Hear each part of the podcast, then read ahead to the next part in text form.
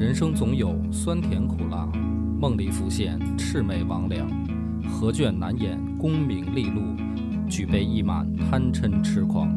野史下酒四电台，道出不一样的精彩。本节目由幽琴卫浴冠名播出。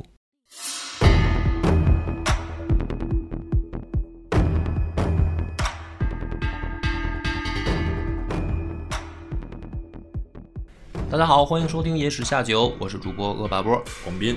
上回故事咱们已经讲到了裴寂和李世民下套给给老李做了一扣儿。啊，啊，老李开开心心的钻了啊，钻完以后开始发愁，结果呢，这个时候突厥兵杀过来了，老李这个时候还是奋起抵抗为主，嗯。就派了自己的副留守王威和高君雅两个人去迎战匈奴，结果呢，特别特别悲惨，出战不利，啊输了，输了，输了以后呢，这个事儿就更麻烦了，因为你打仗失利了，这个在杨广那儿也是罪，对，所以当时呢，杨广后来接到消息，就派使者啊跑到晋阳来，给李渊下诏书，就那意思，你呢现在可以准备去蹲号了。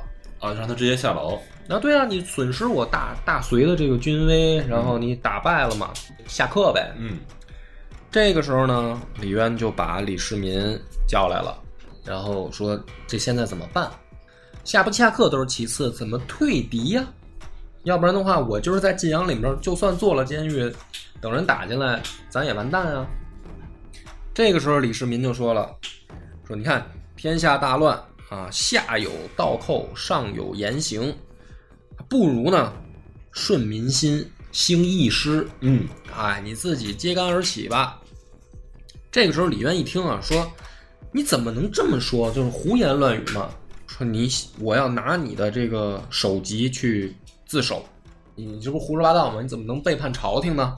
犯了叛国罪。嗯，我虽然现在我战败了，但是我作为一方大员，我不能允许你这个你说小子老想闹事儿，啊大义灭亲了呀。”嗯李世民呢，于是这个时候说：“如果爹你要是真这么想的话，儿子愿意一死，但是你不要愚忠啊，嗯你考虑清楚现在的形势。”这个时候，李渊说：“叹道，叹息啊，说那我岂没有父子亲情呢？嗯啊，我刚才就是吓唬吓唬你啊，我的罪这个事儿先不说，但是你不要乱说话了。本来咱们就在这风口浪尖上，你说你这天天老瞎说八道的，这传出去，这不都坐实了吗？嗯嗯那么这个时候呢，来的使者就已经到了晋阳了，准备告诉李渊，就是你你准备跟我回去一趟，啊接受组织的调查。嗯李渊呢就得想说，那那那我怎么办啊？是把使者扣了，还是怎么办？还是回去受押受审，对，那么别人呢，这个时候就是裴寂他们也来劝，说公要是取关中的话，如食芥米。说你打进长安，很简单，很简单的一件事，说奈何做阶下囚啊？啊，就你怎么想不明白呢？你非得当囚犯你才高兴吗？那么这个时候，李渊还是说诛灭全族的大罪啊，是吧？你看我现在不管睡皇帝女人也好，还是说我这个出战失利，那么这是我的罪责。但我们要造反，这是诛灭全族的大罪，还是不想起兵？嗯不想造反。那么没过几天呢，因为他就把使者留下来，他说我我生病了，我见不了，你等我病好了你再说。使者也不敢硬来，因为在人家地盘，因为在人家地盘，人家有兵权，使者只好就是也不敢硬来，那就行吧，等你病好了再跟我们回去接受组织调查。结果呢，个等了几天呢，江都又有新的传召来了，说让李渊戴罪立功。哎、就是你不是突厥人还在城下吗？那你这个事儿先放一放，如果能戴罪立功，那就没有问题了。嗯，他们是给不给李渊逼得太死，实际上这不就是看起来像是杨广在玩权术吗？嗯嗯就是给你一些压力，嗯啊，就像现在领导有的时候吓唬底下的人说，这个下个月业绩再上不去就就就滚蛋，嗯啊，你就辞职吧，就别干了，啊，就就是一个意思，嗯啊，实际上没没有想真弄他。李渊呢这一看说啊，大表弟表弟没想弄我啊，那要不起兵的事儿再缓一缓就是还是先以退敌为主，他还是想当大隋的这个地方官的。结果呢，这个裴寂跟李世民一看，说这等赦免令到了以后，这个李渊这心思啊，好不容易劝的活泛一点了，又缩回去了，又不提说这个打算起兵的事儿了，这怎么办呢？于是呢，把刘文静找过来，啊，说你再给出一主意。那刘文静这会儿不在牢里呢吗？是牢里呢，关着呢，啊，就找刘文静。刘文静说：“这样秘密的接我出去见一次唐公，嗯，我有妙计。”于是呢，这个夜里面，把这个刘文静弄出来，跟李渊就说：“说咱们现在起兵是硬道理，嗯啊，你你不要犹豫，你不要人家给一个枣儿，你就又又好像又缩回去了。说那你担心的到底是什么？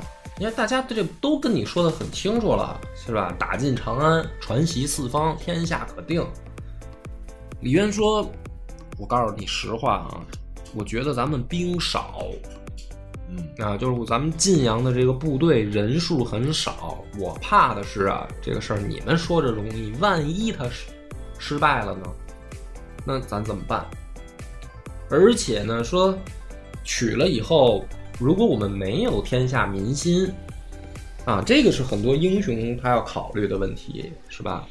你反对朝廷到底是是不是顺应着民心啊？嗯你看三国时候也说说他老刘家的天下已经完了，大家应该出来，这个是吧？群雄并起的时候到了啊，应该废了汉献帝什么的。嗯，谁真敢做这件事儿啊？就这是触雷的事儿。对啊，就是包括曹操一直都不敢嘛。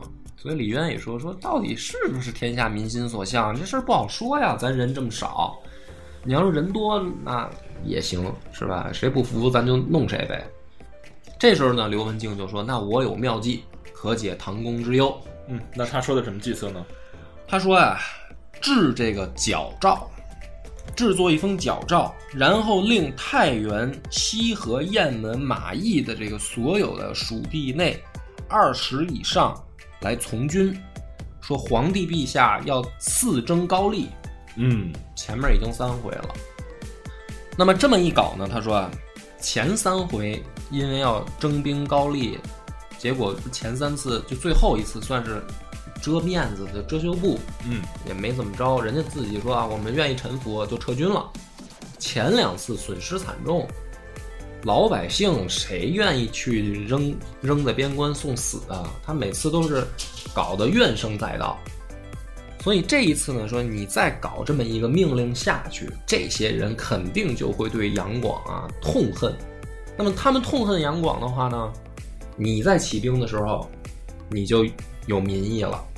这也是玩权术。也是一种计策。而且呢，说他不愿意给杨广从军，那你就可以招募新兵，哎，要么去辽东，你们这帮兵只有两个选择，对要不然去朝鲜，对，要不然然跟着我跟着我去去长安去西安，对，说你这样的话呢，这不就解决你的那个问题了吗？嗯，哎，李渊一想说这个是条妙计哈，说行，就开始让刘文静暗中去谋划做准备啊，去把这个消息往下散，其实是假消息。这个时候呢，好死不死，刘武周进据汾阳宫，就是一个地方的反贼，嗯也开始在周围闹腾。那就既有内忧，又有就是等于晋阳地面上尽有晋忧，也有外患了。嗯啊，局势就更加的混乱。当时呢，这个李渊就召集了手下的这个大将都过来，包括那个王威啊、高君雅啊，他们都过来，说咱们现在呢人手不够，应该大募新军了，赶紧募兵。这不是刘文静已经开始做准备了吗？把消息都散下去了吗？咱们应该给晋阳募兵了。这个时候呢，他就让刘弘基和长孙顺德两个人协同刘文静募兵，这三个人去干这件事儿，然后说等他们募到了以后呢，大家各自这个去去领人啊，把这个兵员散到部队去。结果呢，这个王威啊，他就开始犯嘀咕，他嘀咕什么呢？刘文静之前不是李密的亲戚吗？嗯李密不是反贼吗？你怎么能让刘文静募兵呢？而且是什么呢？刘弘基跟长孙顺德原本是在隋炀帝左右的人，但因为呢，隋炀帝要出征辽东，他们两个逃跑了，就说白了当逃兵了。嗯然后跑到晋阳来，当了这个就是嗯你叫幕僚也好，门客也好吧，实际上也是戴罪之身，而且呢，李世民的这个妻子是长孙冕的女儿，所以有这层亲戚关系在，你怎么能让一些戴罪的人跟你自家又有亲亲缘关系的是这种人来募兵？你募来的兵你要干嘛？王威跟高君跟高君雅两个人就开始嘀咕，说怎么能让朝廷的侵犯募兵呢？那两个人一推理就是，说白了，李渊没憋好屁，嗯他想造反，他们两个就开始琢磨这个事儿。那么，高君雅跟王威是等于太原副留守，他们两个是副职，他们更向着杨广。嗯。啊，就跟李渊还不是同一阵同一派系。同一派系的。嗯。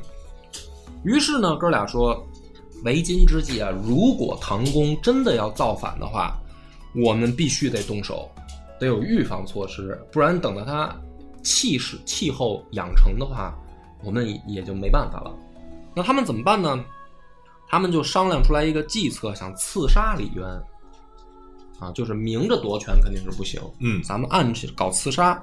那么想趁什么呢？想趁这个李渊啊，在祈雨的时候，他要开会，在郊外开会，他们就联系到了晋阳的乡长叫刘世龙，说你呢，准备好人，在李渊去这个祭祀的时候，我们去宰了他，搞搞刺杀。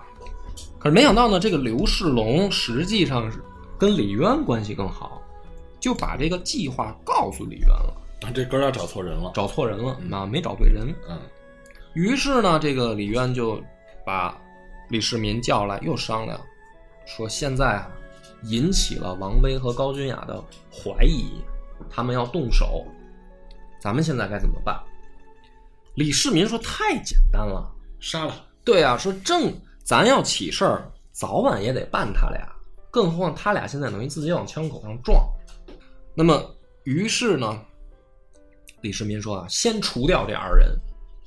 第二天，李渊就调人，直接把这个王威和高君雅抓住。但抓住你得找一个罪名啊。对，他说这两个人之前之所以战败，他们俩不是先去打那个突厥吗？对然后不战败了吗？他说战败的原因就是因为这两个人勾结突厥嗯，这属于叛国。叛国，这样的话才把突厥大军引到了晋阳城下来。现在呢，已经掌握了确凿的证据，这两个人是叛国罪，于是把他们俩抓起来。那么当时呢，这两个人一看就是已经撕破脸了啊。这里面有一个问题，就是说你得有证据。你不是说我们俩叛国吗？证据在哪儿？我们勾结突厥入侵，你得有真凭实据。那么你一天不亮出真凭实据，你就不能定这个罪。嗯你是太原留守，他们两个是副留守，不能因为一个莫须有的罪名，你就把副手斩了。这个李渊也很头疼，就是只能先控制起来这两个人，就按照程序啊。结果没想到什么呢？过了两天，突厥兵真的杀到城下了。嗯就是从马邑那边他们不打败了吗，已经真的深入南下，入侵到晋阳了。这个呢也不是很意外，但是也反，就是因为突厥人有的时候抢两劫可能就走了，嗯这事儿谁也说不好。不是说每次他们都是说啊，咱们要打到首都，给这个什么大隋灭了，那也不是。他们真打到晋阳城下了。这样的话呢，李渊就把这两个人拉到市上、市集上，跟所有的老百姓和文武将官就说说，你看他们两个勾结突厥人，现在我把他们俩抓了，突厥人果然来救他们俩，哦，那么这个就算证据确凿了，可以定他们的罪了，就把这个连两个人当众处斩。哎，那那我有一个疑问啊，李渊作为呃太原的行政长官，嗯他有权利斩那个，这应该属于封疆大吏了。嗯，他有这个权利吗？不用上报中央吗？那他只要罪名坐实啊，罪名坐实就可以了哦，啊。不用上报中央的。对啊，那你这个属于叛国罪啊，叛国罪你可以先先斩了再说呗，对吧？那你可以解释啊，就是为什么我我要斩他们？文案是我来写，哎，是对，这报告我来打嘛。啊，斩了以后呢，这个晋阳军民啊，就是哎呦，那唐公确实是对的嗯啊。那么现在的为今之计应该是什么呢？就是抵御突厥入侵，是吧？先把他们从晋阳打退。在这样的情况下呢，李渊就派自己的部将王康达率千巨千余骑出战，结果又全军覆没了。嗯，就打不过人家。这一下呢，李渊就害怕了，说咱没起兵呢，让人堵家门口了。嗯，你起不起兵造反是一回事儿，怎么退敌？就如果晋阳要被突厥攻陷呢，咱怎么办啊？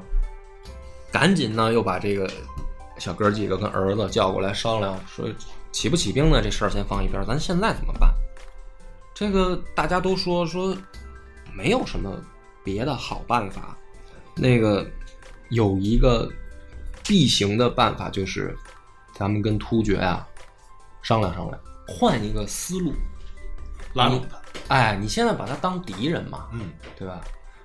不如什么呢？你给他写一封信，你说我们啊要推翻大隋了，我们领兵要打进关中。那么如果这个事儿成了，咱们两个各分好处，嗯。这个就真正的卖国，你知道吧？嗯。啊，就是说，要不然你跟他在城下决战，最后两败俱伤，所以咱们就是不是当一回叛叛国的人？啊？李渊想想说是个办法。啊，所以你看这个黑历史，黑历史，他就去派人呢跟突厥通通书信，那突厥看到这封信会怎么想呢？突厥看到这儿呢，回了他一个一个答答复，嗯。就是说啊，说如果要让我们帮你，可以，你必须自称天子，我们可以派兵帮你打，但是你得当天子。这一下呢，返回来以后，李渊就开始犹豫了，啊、就是这个事儿看来有能成，但是，呃，我要称帝，他们才出兵。可是呢，他问手下说：“那咱们这一步棋该不该这么走？”有人呢就说，刘文静就说啊，说兵其实倒不重要，就突厥的士兵不重要，但是我们要杀进关中的话，我们需要的是马，嗯所以眼下这个情况跟突厥的结盟是有利的，应该让他们给我们输送战马，帮助我们起事。于是呢，这个李渊就开始想说，但是如果这个事儿这么操作的话，我们可不但是造反，我们还引外敌入境，嗯，舆论的这个导向是什么样啊？不好说，心里还是有负担。哎，压力很大。嗯呃李渊的压力很大。那么怎么办呢？他想了一招，他说：“这样吧，我们啊，选中间儿的办法。那什么办法呢？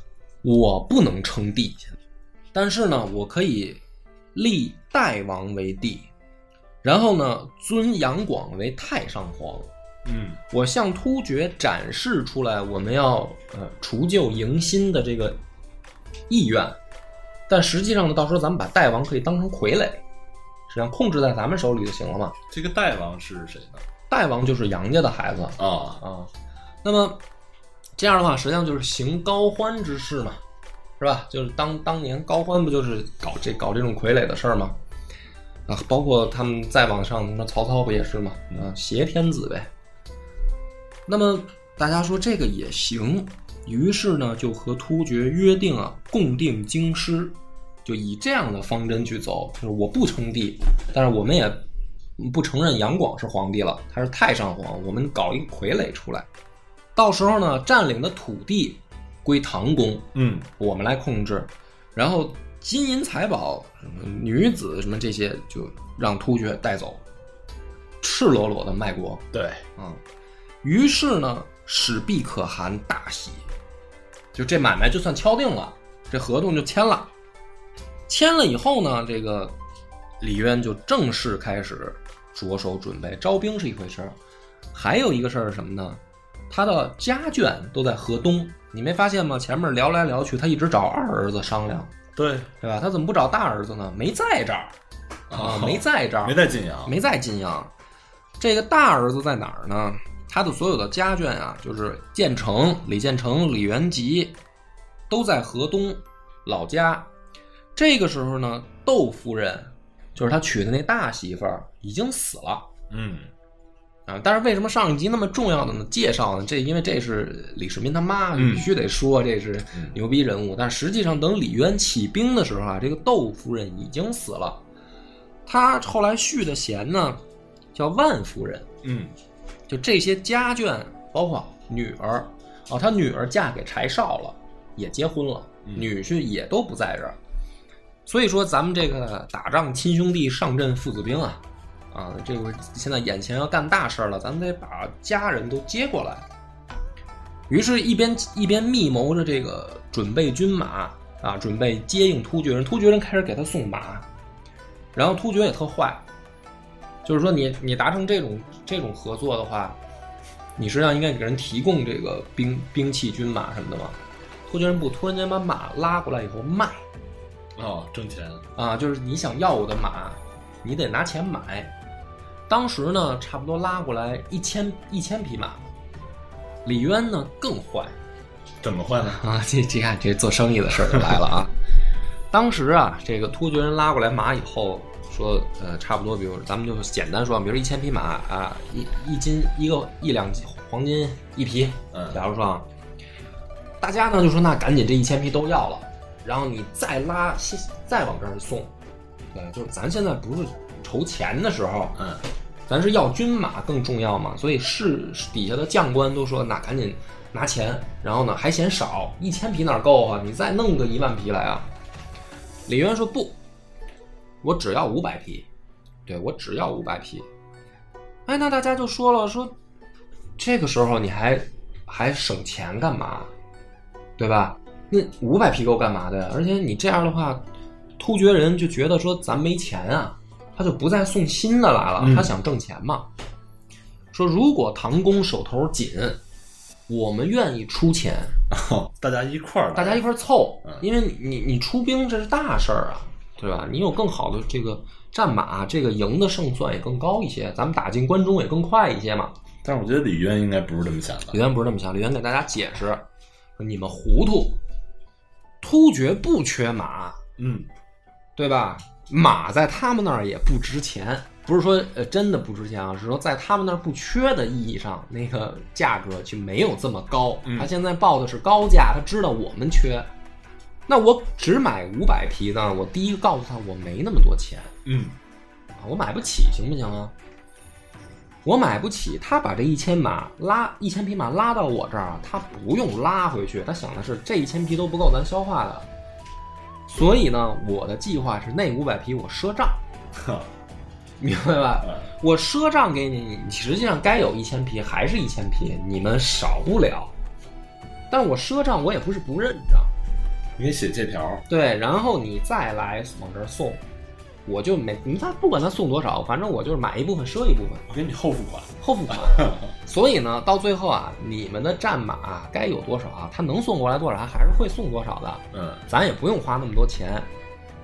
那么，如果你不这么干，你说他现在送一千匹来，他要一千，你就给他一千，他下次再送一千，他感觉开价两千，你需要啊，嗯是吧？那我就涨价呀、这就好比现在企业这个收款都是后付款，啊，都是压账一个月到三个月。对啊、所以呢，这个时候大家明白了，哎呦，大哥原来也是有想法的、嗯啊。于是呢，这个跟突厥人的合作就是在这样进行着。马有了，兵有了，所有的事儿都准备好了，家人呢也到位了，也接回来了。李渊一看啊，人没齐，差谁呢？这个媳妇儿没来，啊，媳妇儿说下落不明了，万夫人，啊，走丢了啊，闺女没来，这他就问女婿柴少说：“你媳妇儿呢？说你怎么怎么不一块儿带过来啊？”柴少就说啊：“说这个呃爹你别着急，我媳妇儿说了，说她一个女人啊，随着在咱们在军队里面不安全，也容易拖累我们，所以她说她自己会在河东想办法藏起来，就是让我们不要担心，没丢，在河东自己藏起来了。”那这个留一个扣儿，他这女儿也是一巾帼英雄。他、嗯他这女儿后来建立了中国历史上第一支女子部队，哦，就是她跟她老公说是没事，我藏起来。实际上起兵了，她老公前脚一走，她后脚，她女儿也募兵去了，嗯在地方上造反，就特别猛的一姑娘。后来的那个镇守的那个呃，她闺女镇守的那个地方就叫娘子关，哦，就这么来的。山西那个，，对对对，嗯、所以这个留到后话再讲。嗯，还有一个说他儿子李志云，这是万夫人生的孩子，嗯也没来，啊，说也是失散了。没过几天呢，传来消息了，说李志云啊被官吏抓住了，送到长安，然后被长安留守殷世师给斩了，啊，没有作为人质，直接斩掉了，直接斩掉了。就是他知道这边太原要起兵出事儿了嘛，就直接杀了。当时就等于他们已经开始正式打起旗号要要出兵了。这个李渊呢就痛哭流涕，因为书上说啊，说他这个儿子李志云不但年纪小，而且文武双全，嗯，所以呢，实际上《隋唐演义》里边那个李元霸的原型啊，应该是李玄霸加上李志云两个人。嗯，因为李玄霸死的很早，也没有什么特别多的记载，也没有如何怎么说他爹夸呀什么的，所以说那个原型应该这两个人的结合，就是李渊有两个儿子都死了，嗯，就是后来在艺术加工变成了李元霸霸的一个形象。那么李渊很伤心，说这个你看这个咱们刚刚要起事儿，我就死一孩子，这啊这个是不是不是什么好兆头什么的？大家呢就说说你想多了嘛啊，不要不要不要瞎想，眼下的事儿是赶紧定关中。于是呢，李渊起兵以后，遗书突厥，自称外臣。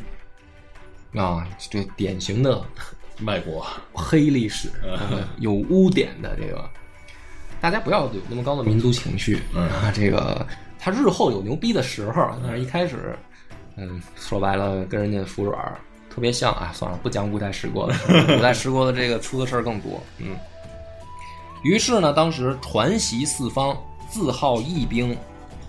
第一个不服的就是西河郡守，叫高德儒。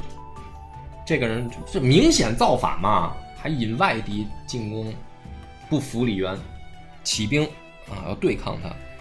于是呢，李渊派自己的大儿子李建成和老二李世民两个人去迎战高德如。这一仗呢，往返从晋阳到西河郡往返，两个儿子带兵去打，只用了九天。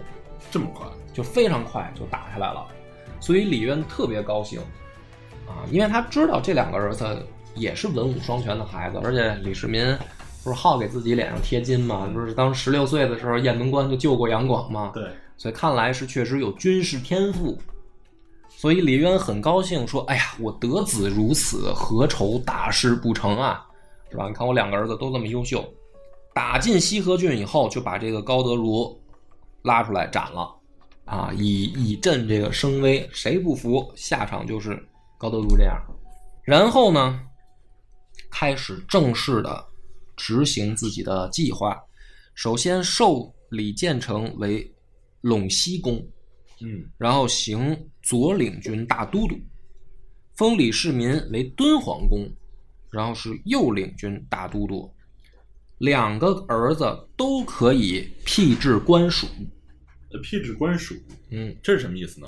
就是他们都可以招募自己的幕僚，嗯自己的军官，组建自己的团队，它是这样一种制度。嗯嗯那么这样一种制度是说，我发挥我手下能动用的一切的力量，并且呢灵活嘛。那这个是一个引，就日后李世民的天策府，他就脱胎于这个时候，因为嗯，老子起兵的时候、打仗的时候，两个儿子都得用啊，所以就能让你团结你自己的小兄弟们，是吧？能用得上的你就用，啊，我给你权限，但这个为日后的埋下隐患了。嗯我们在这儿就点一句。然后各个什么刚才咱们说过的什么刘文静啊，什么裴寂呀、这些人，还有好多人这些人都跟着李渊，都跟着李渊，就是他们形成了老李家最初的那套班底。嗯后来很多都是日后开国的功臣，他们就正式起兵了。当时是隋炀帝大业十三年，正值秋天，秋高气爽，出发从这个太原出发，李渊亲率三万甲士开路，打在前面，然后呢，留李元吉守晋阳，这个咱们的大本营还得守住，嗯这是咱们提供后方保障的地方。当时呢，他们面临的第一个劲敌就是隋朝的大将，叫宋老生和将军屈突通，这是他们要面临的第一个大仗。然后呢，这一仗我们就要留到下回细讲了。嗯嗯，我们到这儿为止，你看两集时间，我把这个李渊起兵的前前后后的呃因果我就讲清楚了。嗯但是正如我们上一回留的那个扣儿和我要翻的这个案，实际上呢，从故事上来讲啊，你听着挺精彩吧？但是里面大部分我认为都是假的，呃，就是真的什么样儿，你现在没有办法说的很清楚，因为这就是历史书上写出来的，然后我讲给你听的东西。但我为什么认为它是假的呢？为什么呢？你看第一集的时候，你想李渊是一什么形象？第一集的时候啊，嗯李渊应该是一个边疆大吏，嗯镇守一方，嗯然后还应该还是比较重要的位置。对啊因为这个晋阳呢，原来杨广就是从这儿对，杨广就开始当这个并并州的这个成绩很不错嘛，对对守突厥。嗯并州总管嘛，就就是就是就是这个晋阳，实际上对啊，治所就在晋阳，就是晋阳，啊，也就是现在的太原，后来的太原，对嗯，就同一个地方，对嗯。但是后来呢，这个李渊呢，给我的感觉就是，这个他手下的幕手下的这个兄弟，给他加上他儿子嗯一块儿给他下套，嗯然后人在套中身不由己，嗯是吧？嗯然后呢，又为形势所逼，嗯好像很不情愿嗯起兵了。嗯但是起兵呢，准备的很充分，嗯，是吧？其实你可以听咱们上这个两集的故事，你听出来一种感觉，你没觉得李渊是一个特别唯唯诺诺的人吗？就好像什么事儿都要问自己的儿子，对问自己手下的人，就是大家就什么事儿都可以给他准备好了，他还说：“哎呦，那别干吧，别干吧。”好像特懦弱的那么一种形象，对吧？那想想这种人到底能不能干成这种造反的事儿呢？很明显，就我觉得就不不能，对吧您？就别带着全家一起死了。对啊，对吧？所以我觉得啊，这个形象刻画出来是故意要在史书上给他写成这样的一个情况，为的是以后李世民对，为了日后皇帝，凸显李世民厉害，啊就是我爹呀、太懦弱，嗯什么事儿都拿不了主意。你让这个前脚人家说给他一个，呃，说问罪的诏书到了，他就害怕了。嗯后面又给他一赦免的诏书，他又没事儿了，嗯他又他又犹豫了，是吧？然后又想说，嗯、兵也不够吧，没有马匹吧，这个手下人造反怎么办吧？全是困难，全是困难。啊就好比说，咱们现在老看那网上那种毒鸡汤啊，什么那个领导跟下属说说什么事儿都具备了，还要你干嘛？是吧？公司有钱有人有关系有渠道，产品也倍儿棒的话，我他妈要你干嘛用？然后还听过人说说这个，说人你看人家刘备这个起兵的时候。关羽、张飞、赵云从来不问说大哥咱有兵吗？大哥咱有钱吗？大哥咱有谋士吗？人从来不问，说大大哥打哪儿？对，人家都说大哥要杀谁去，呃砍谁你说，是吧？你他故意要把李渊塑造成这样一种形象，就是为了日后做准备。所以我觉得这里面记载的事儿，大多数不一定可信是，是打扮过的啊。打扮过，而且这非非常刻意的刻画。对，我认为的历史真相啊，李渊的太原起兵就是他自己的主张，嗯，没有什么天天找儿子商量啊，嗯这个吧那个吧，还想给儿子送官吧，嗯这些都是故意李世民瞎编的，也不能说瞎编。呃他他这个编他这个拿捏的分寸啊，还很巧妙。你看他一方面突出了好像李渊特懦弱吧，但是另一方面他又显得李渊很忠诚。对就是很忠于隋朝。对，就是他心里一直在有一个天平往里边偏，嗯一直在犹豫。啊，然后好像这个人物的性格塑造的很，你看像不像小说？塑造人物性格很丰满。改编不是胡编，对戏说不是胡说。对，就是说，你看我爹吧，他有人一切的这个忧忧虑啊，他有这个嘛想法，这都很正常，他也是一正常人。但是呢，他要显得这个李渊太忠呢，也不行。他又说他勾结突厥，嗯就是他我爹当时也有不光彩的事儿。嗯他为什么不光彩呢？因为他打仗不行。对他打仗不行，这不就凸显我打仗行吗？那就是说，实际上从起兵也好，这件事儿的拿主意的时候，就不是我爹做主。对，到日后征战天下，你想他起兵时候的那怂样儿，这天下不是我打下来的吗？嗯所以他塑造这种形象，实际上我认为我们要存疑的去去去去看去读。我觉得李渊不可能是这种窝囊形象。嗯，我觉得当在当时那个年代，如果秦琼并起，你是这个性格的话，你是起不了兵的。嗯因为当时在讲的时候啊，咱们在聊的时候，我在想一个问题：如果在这样一个大时代下，你是一个封疆大吏的话，有几种选择？一种选择呢，就是说我去当个好官儿，就当个顺当个顺臣。不是，实际上我甚至怀疑啊，说从晋阳出兵或者从太原起兵啊，直扑关中的这个计划，嗯可能都是李渊自己的主张，嗯未必是什么呃刘文静、裴寂、李世民他们商量出来的。嗯为什么呢？因为当时啊，在李渊闹这事儿之前，已经出过两次了。第一次是杨玄感，第二次是李密。